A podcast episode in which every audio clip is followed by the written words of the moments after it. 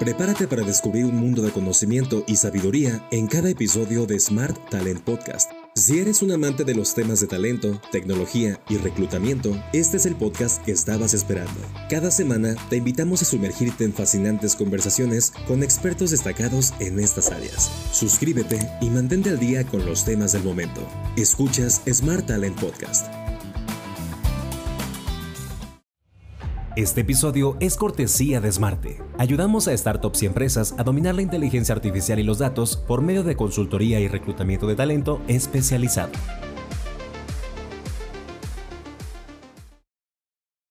Hola, ¿qué tal? Bienvenidos a un episodio más de Smart Talent, este podcast auspiciado por Smarty. Vamos a hablar de temas que seguramente te interesan en tecnología. Hoy tenemos sobre la mesa construyendo cultura en scale ups tecnológicas, que además es un concepto con el que cada vez nos vamos familiarizando.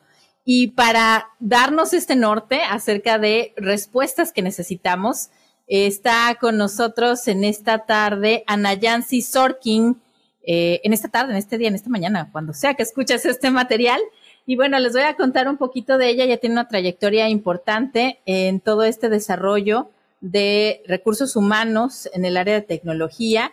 Particularmente, bueno, ella es cofundadora eh, y consultora principal de Unmute HR, Unmute HR, y bueno, dentro de toda su experiencia, ella tiene más de 16 años de experiencia en el área de recursos humanos, eh, con las personas, cultura de promoción, eh, en fin, muchas eh, áreas en las que se ha especializado en el aspecto de tecnología, por supuesto. Y por eso es que nos conviene mucho platicar con ella y escuchar qué es lo que nos tiene que decir a este tema. Así que sin más, le damos la bienvenida. ¿Cómo estás, Nayansi? Hola, Karina, mucho gusto. Muy bien, muchas gracias por la invitación. Emocionada.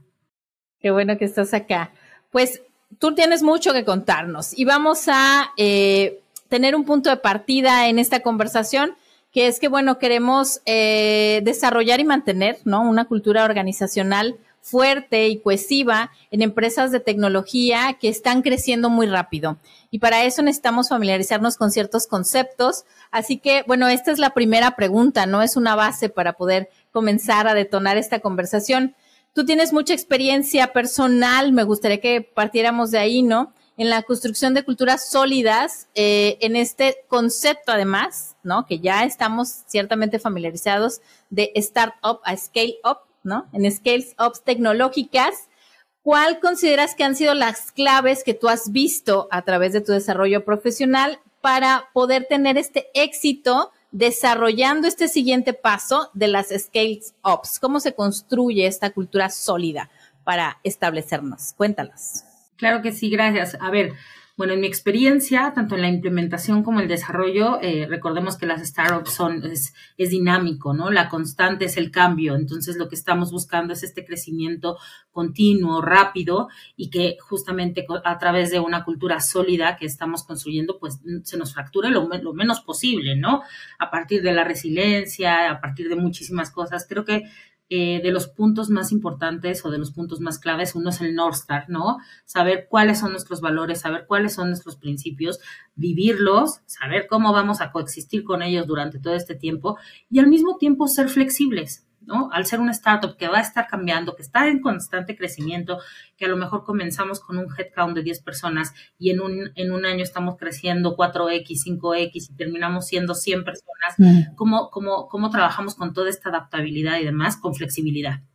Entonces es un North Star eh, eh, fijo en donde sepamos hacia dónde vamos, cuáles son nuestros valores, cuáles son nuestros principios y esta flexibilidad para que lo único que se vaya transformando con el paso del tiempo es la manera de vivirlos y la manera de experimentarlos para adoptar nuevas acciones, nuevas políticas, nuevas formas, pero siempre con una base y con una guía que está, que está implementado desde el principio.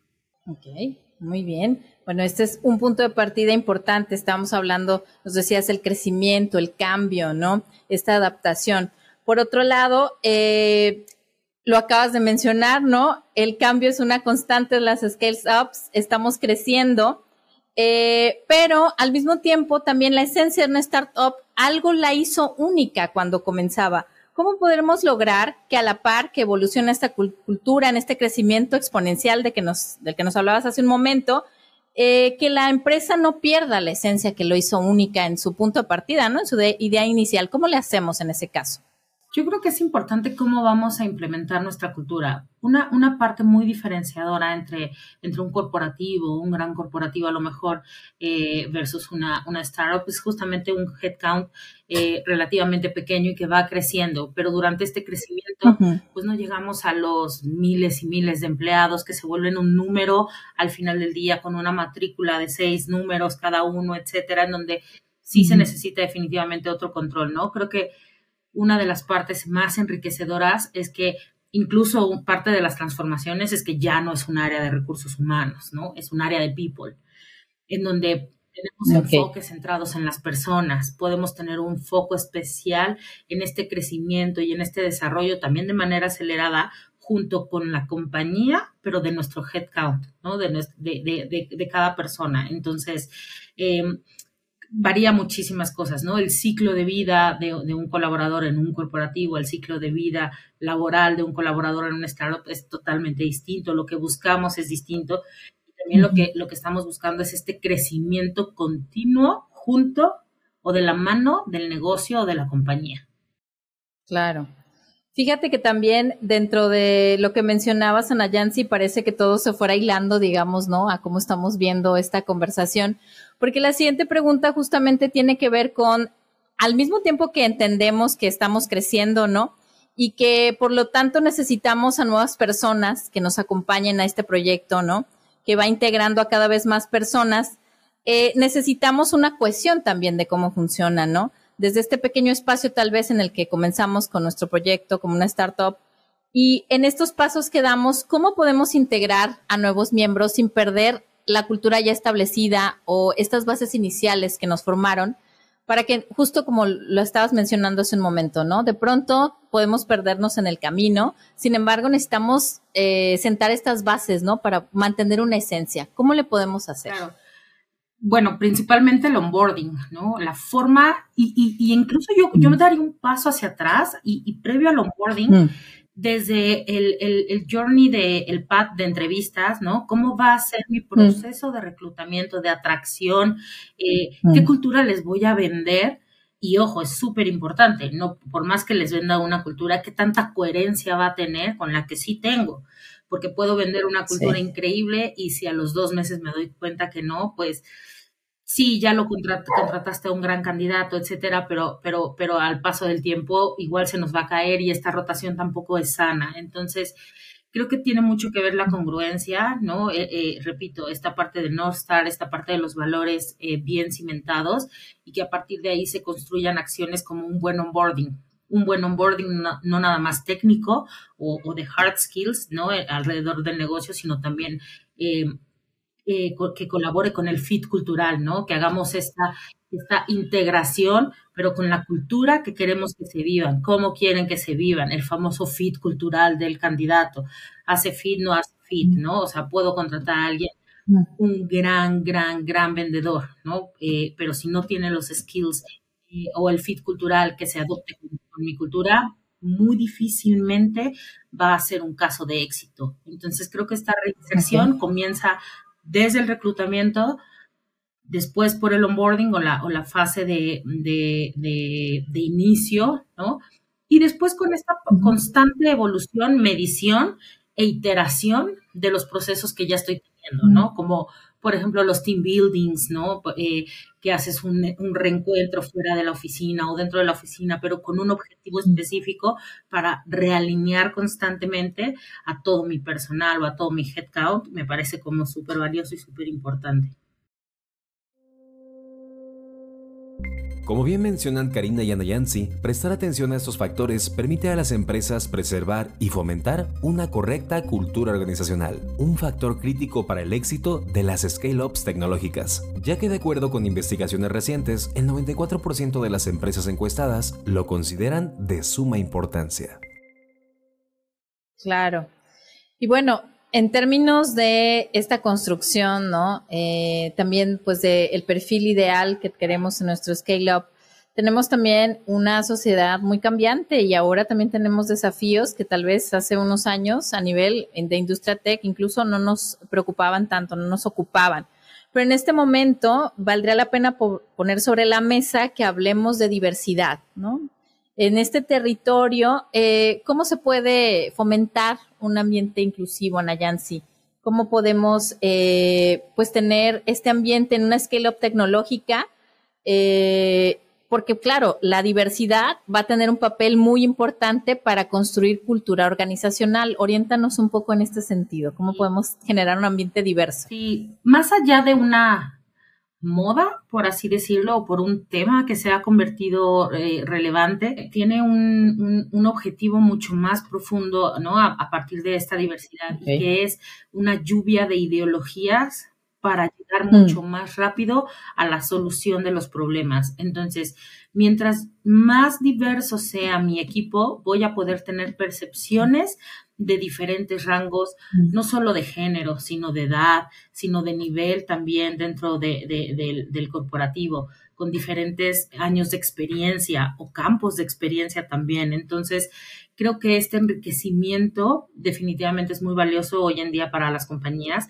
para llegar a los objetivos de una manera muchísimo más rápido que si fueran en silos, ¿no? De, de, área por área, ¿no? Ahora vemos esta cultura ágil que, que, justamente también nos habla de hacer iteraciones muchísimo más rápidas en campos eh, diversos, ¿no? O inclusivos también, que, que, es lo que estamos diciendo. Eh, me parece que diseñar políticas claras y, compartir mesas, eh, mesas redondas inclusivas, asegurándonos de que, cada uno de, mis diferentes géneros, niveles, edades, experiencias, etcétera, estén participando, vamos a poder llegar como mucho mejor a estos resultados y yo siempre lo repito, bueno, las políticas, las reglas tienen que ser muy claras y transparentes, abiertas para toda la compañía. Muy bien.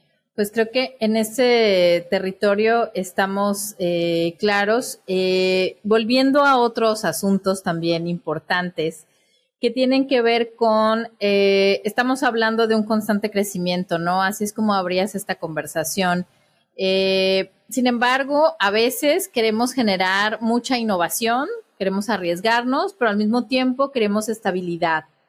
¿Cómo podemos abordar este equilibrio, ¿no? Para mantener una cultura que al mismo tiempo que siga incentivando la creatividad, que siga promoviendo como toda esta parte fresca, dinámica, ¿no? Que, tome ciertos riesgos, pero sin sacrificar la eficiencia. Cuéntanos un poco en esa parte, ¿cómo le podemos hacer? Sí. A ver, se me ocurre em, que para este equilibrio, lograr este equilibrio, debemos valorar ambas cosas, ¿no? Es decir, no, es, no, estancarnos, en, no estancarnos en el error, no estancarnos en la culpabilidad. Eh, aprender a equivocarnos, equivocarnos rápido, ¿no? A un, a un costo bajo y, y rescatar lo, el, el, aprendizaje para seguir evolucionando. ¿Cómo podemos valorar este eh, o lograr un mejor equilibrio? Es valorar tanto la, y premiar tanto la innovación como la eficiencia o la productividad. Entonces, si yo pongo eh, en, mi, en, mi, en mi bandeja de, premiación, de valoración, de reconocimiento, tanto la innovación como la eficiencia, me parece que podemos llegar a un equilibrio muchísimo más rápido. Y, me, y, lo clave eh, es justo eso, no estancarnos en un error o en la culpabilidad, es eh, me equivoco rápido, aprendo y evoluciono qué tan rápido lo voy a hacer, me va a llevar a, ser muchísimo más eficiente en un menor tiempo. Ok. Sí, creo que vamos ahí, ¿no? Buscando este balance, este equilibrio. Y bueno, Ana también estamos hablando de una industria que constantemente, la industria tecnológica se mueve rapidísimo, ¿no? Lo que ayer era vigente de un día para otro, ¿no? Avanza, se pierde. Y bueno, tal vez este es un gran reto, ¿no? Para una scale-up tecnológica que adapte su cultura para aprovechar las últimas tendencias y los cambios en la industria. ¿Cómo le podemos hacer en ese sentido? ¿Cómo puede eh, adaptarse, ¿no? Para poder responder a estas exigencias cotidianas tan cambiantes y además tan rápidas. ¿Cómo le hacemos? Claro. Es, es, eh, es increíble cómo justo las preguntas se van entrelazando porque para adaptarnos a esta, a esta era tecnológica definitivamente necesitamos una cultura sólida, que es el tema principal de este podcast, pero también necesitamos entonces esta diversidad, ¿no? Y esta parte de capacitación y de onboarding para estar constantemente evolucionando. ¿Cómo? A partir de esta sinergia inclusiva junto con otros equipos, por ejemplo, de tecnología, los de IT, eh, producto, tecnología, etcétera, diseñar capacitaciones para que nos enseñen también a utilizar las nuevas tecnologías que, cada vez están surgiendo en el mercado y así optimizar eh, los tiempos, los costos eh, y llegar a un, resultado y a un objetivo que al final es esa tiene que ser la meta, cumplir los objetivos que nuestra estrategia está diseñando. ¿No? Hacia dónde quiero llegar, hacia cuál es mi meta, cómo tengo que acabar el siguiente, la semana, el mes, el Q, el año, etcétera. Entonces, em, yo creo que es esta sinergia con las áreas especializadas, eh, una buena capacitación, una capacitación constante, entrenamiento a través de diferentes modalidades y que bueno, que juntos vayamos creciendo y adaptándonos, ¿no? Es eh, se me viene a la mente lo que está actualmente de moda, la inteligencia artificial, ¿no? Entonces, hoy en día no es que la inteligencia artificial vaya a reemplazar a, a, todas las posiciones, pero lo que sí creo es que las personas que conozcan de inteligencia artificial van a reemplazar a las personas que no conozcan de inteligencia artificial en algún momento. Entonces, la diferencia es quién aprendió, quién se capacitó, quién se entrenó, quién evolucionó. Es una muy buena mirada, ¿no? Para seguir avanzando, esto no para, ¿no? Y también, bueno, tenemos muchos retos para construir cultura organizacional. Por un lado, tiene que ver con estar a la vanguardia, estar innovando, ser productivos, medir objetivos, ¿no? Tenemos muchas cosas que hacer. Y bueno, mientras nosotros, si recién te sumas a este podcast, a Smart Talent, estamos conversando con Ana Yancy Sorkin, y justamente eh, el siguiente punto, también muy importante, tiene que ver con un aspecto que resulta sumamente básico, porque es justo lo que estamos haciendo en este momento, que es estamos comunicándonos, ¿no? Y a través de emitir un mensaje, pues tenemos cierta claridad, ¿no? La comunicación es una clave, aunque sea un gran cliché, de verdad que es una base. Y la comunicación interna, pues, ¿qué decir de ello, no? Así que me gustaría que nos siguieras orientando, Nayansi, en estas estrategias para garantizar que al interior de la empresa, ¿no? Las y los colaboradores, todos quienes conforman este gran engranaje, eh, puedan entender, digamos, los valores y la visión. ¿Cómo le hacemos para tener esta comunicación consistente y al mismo tiempo, pues, seguir formando este entramado, ¿no? Del que hoy estamos conversando. Todo tiene una relación. Háblanos de esta parte de la comunicación interna. ¿Cómo le hacemos? Para mí la clave del éxito eh, respecto a la comunicación es que tiene que ser clara, ¿no? Tiene que ser concreta, no necesitamos ya manuales eh, de, de, 100 hojas para, para hacer un proceso, ¿no? Necesitamos cada vez ser mucho más eficientes, mucho más eh, concretos, mucho más ágiles, por ejemplo, también, ¿no? Em, y entonces necesitamos con una comunicación mucho más clara y a mí me encanta la palabra transparente. ¿no? La comunicación tiene que ser transparente. De hecho, soy fan de un autor que se llama Ray Dalio y él habla mucho de la transparencia radical. Entonces, cuando, cuando tu comunicación es transparente, es que no, ya no das cabida realmente a, a, percepciones, a rumores, al yo creía, al me parecía, yo me no, es esto es claro, esto es transparente, tenemos esta problemática, ¿cómo la solucionamos? Oigan, vamos increíblemente bien por esta razón. Estas políticas son las que se tienen que aplicar, ya las conoces. Entonces, eh, cuando, cuando, cuando la comunicación realmente fluye, es porque es transparente. Y lo que queramos, queremos es justamente que todos los colaboradores estén incluidos y estén inmersos en la compañía. Entonces, una de las formas más, más rápidas de lograrlo es abrir esta comunicación. Además del factor de la comunicación que menciona Nayansi, las empresas tecnológicas le apuestan con todo a generar una cultura sólida y positiva. Sobre esto, investigaciones recientes señalan que las empresas que implementan estos objetivos reportan hasta un 42% menos de rotación de empleados. Sí, claro, creo que eh, de pronto eso suena como a veces muy evidente, pero no lo aplicamos, ¿no? A veces ni siquiera en nuestra vida cotidiana. Y también estamos hablando de personas al final, ¿no? Sí.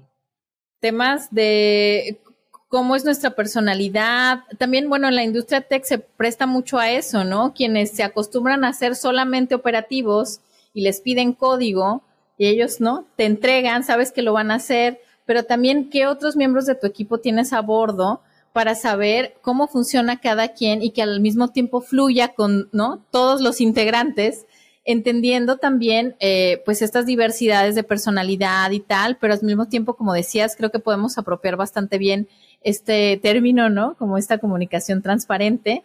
Y creo que eso también nos va a servir mucho en esta conversación, Ana Yancy. Y bueno, ya para ir redondeando un poco, eh, tenemos también muchos retos en la industria tech. A veces las cosas no salen como esperábamos, ¿no? Tenemos retos de pronto que nos tocaran la puerta como la pandemia, que trajeron también muchas modificaciones, muchos cambios.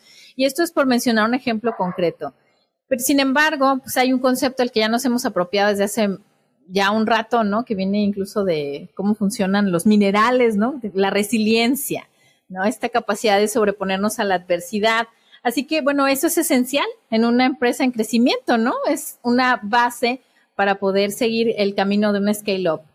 Así que me gustaría que eh, fuéramos cerrando esta conversación de hoy ¿Cómo hacemos para construir una cultura que nos enfrente a esto? A ser adaptables, por un lado, a ser resilientes ante los desafíos eh, rápidos, cambiantes, volátiles en el plano empresarial. Claro. A ver, yo creo que hoy en día es un skill de vida, ¿no? Y que, y que todas las personas eh, en, este, en este mundo, en este mercado, en este país también, eh, en esta era, ¿no? Deberíamos de, de, comenzar a muchísimo trabajar en la resiliencia porque sí, porque me parece que hoy en día nada, nada lo tenemos asegurado y nada lo tenemos eh, con certeza. Si me aboco en el campo laboral, eh, yo me, gustaría insistir en, en, el, en este reconocimiento y en esta celebración tanto de los éxitos como de los fracasos, porque de los fracasos voy a aprender. Entonces lo que voy a, lo que voy a celebrar en sí no va a ser el fracaso, pero voy a celebrar el aprendizaje que me dio este fracaso. Cuando aprendemos a reconocer que nos equivocamos, pero que aprendí esto y entonces lo celebro y demás, eh, y buscamos como justamente esta, esta, este reconocimiento y esta celebración porque, porque tuve un éxito o porque tuve un aprendizaje, me parece que estamos comenzando a fomentar y a desarrollar esta parte de resiliencia, que es la que necesitamos seguir construyendo para seguir adaptándonos, pero sobre todo para seguir evolucionando. Sí, creo que es una muy buena manera de cerrar esta conversación, Ana Yancy que tiene que ver con que pues todo se mueve, ¿no? Nada es estático y que también tenemos muchos retos y desafíos. Eh, si la intención entonces es eh, seguir creciendo y mantener esta cultura organizacional, ¿no? Eh, cohesiva, creo que también esto es muy útil para seguir cumpliendo las demás metas, ¿no? Que tienen que ver con toda la serie de objetivos que se, se traza cada empresa, ¿no? Cada proyecto que se va desarrollando y creo que esa puede ser una clave. Eh, hablabas también de que las preguntas, viste, se fueron un poco entrelazando. ¿Cómo podríamos terminar de conectar todas estas ideas, Ana Yancy? ¿Alguna, eh, digo, ya no hay, no hay fórmulas mágicas definitivamente, pero para la gente que está escuchando este episodio de Smart Talent, ¿cómo podremos cerrar y redondear este asunto de una cultura organizacional fuerte y cohesionada? Pues me parece que la práctica tiene mucho que ver, eh, sobre todo en las startups, la verdad es que tiene muchísimo que ver cómo se va a cascadear esta cultura, ¿no? Uno tiene que estar inmersa toda la compañía, pero sí importa mucho la imagen de liderazgo, ¿no? Eh, hay una frase como muy, muy, que a mí me resuena mucho, que es, lo que permites, lo promueves. Entonces, eh, al momento en que, en que tú omites algo o permites algo, pues es como si lo estuvieras promoviendo. Y lo que haga un líder hace mucho eco en el resto de la organización. Creo que uno de los errores más comunes que he visto también es, es, esto, ¿no? Como yo como líder em, o en una posición más bien de liderazgo, pues es, es, es, esto aplica para el resto de la organización. Yo como soy el líder, pues cómo, ¿no? Yo, yo sé. Entonces, eh, creo que ese es uno, ¿no? La forma de permear, creo, eh, estoy convencida que eh, todo empieza con una autoevaluación antes de, hacer una evaluación. Y, y, esto, ¿no? Seguir nuestra North Star, que la tengamos muy clara, que si no está clara se pueda levantar la mano y tener mucho ownership, ¿no? Necesitamos ser responsables de lo que estamos haciendo en nuestro día a día. Creo que esto es básico, creo que esto es, es clave para seguir construyendo sobre todo culturas muy, muy sólidas y, con una sinergia muy chiquitita. Em, entonces, eh, yo me iría como, como, como con eso, ¿no? Trabajar en la comunicación transparente, en que las cosas sean claras, sean concretas. Em, trabajar en la parte de liderazgo. Estos skills blandos son súper importantes. Que lo que diga tenga congruencia con lo que hago, ¿no? Quiero ser una, cultura eh, centrada en la persona, tu cultura tiene que ser centrada en la persona, ¿no? Y no nada más porque sea una moda hoy en día, sí, sí, que, te interese de verdad, que te empapes y que, y que haga congruencia. Yo creo que esto se refleja en el corto, en el mediano y en el largo plazo de tu compañía, evidentemente en el éxito. Excelente, pues yo creo que con eso nos quedamos para que tomemos nota y creo que también, bueno, el objetivo de este podcast es justamente eso, ¿no? Compartir experiencias, hacer que algo resuene y sin duda que tu experiencia hoy creo que nos ha servido mucho para poder tener este norte, que finalmente es en la búsqueda que estamos, ¿no? Necesitamos eh, prueba y error, prueba y error, pero necesitamos bases para poder seguir probando, ¿no? Y seguir creciendo. Así que bueno, Nayansi, te, te agradecemos mucho estos minutos y pues, ¿cómo puede la gente encontrarte o ponerse en contacto contigo si quiere recibir un poco más asesoría o saber qué es lo que estás haciendo tú? Sí, claro que sí. A ver, está mi LinkedIn, eh, que es Anayansi Sorkin. Eh, también está el LinkedIn de Unmute HR y el, el, correo es contacto arroba. Excelente. Pues bueno, muchísimas gracias por esta conversación. muchísimas gracias a ustedes. Gracias. Pues ahí escucharon a Nayansi Sorkin, que tiene, bueno, mucha experiencia como cofundadora y consultora principal de Unmute HR. Y bueno, síganos a nuestro podcast ahí en las redes sociales, escuchen este podcast Smart Talent a través de Spotify, a través de Apple Podcast y en nuestras redes en Facebook y en Instagram como Smarty. No se pierdan nuestras noticias. Un placer estar por acá. Yo soy Karen Notis y nos encontramos en una próxima emisión. Este episodio fue traído a ti por Smarty. Facilitamos tu incursión en el mundo de la inteligencia artificial y los datos con soluciones para startups y grandes empresas. Nuestra consultoría estratégica y el reclutamiento de talento altamente especializado son la combinación que tu negocio necesita. Con presencia desde Canadá hasta México, en Smarty, nuestra misión va más allá del cambio. Buscamos transformar. Gracias por escuchar Smart Talent. No te pierdas el próximo episodio para más tecnología y talento digital.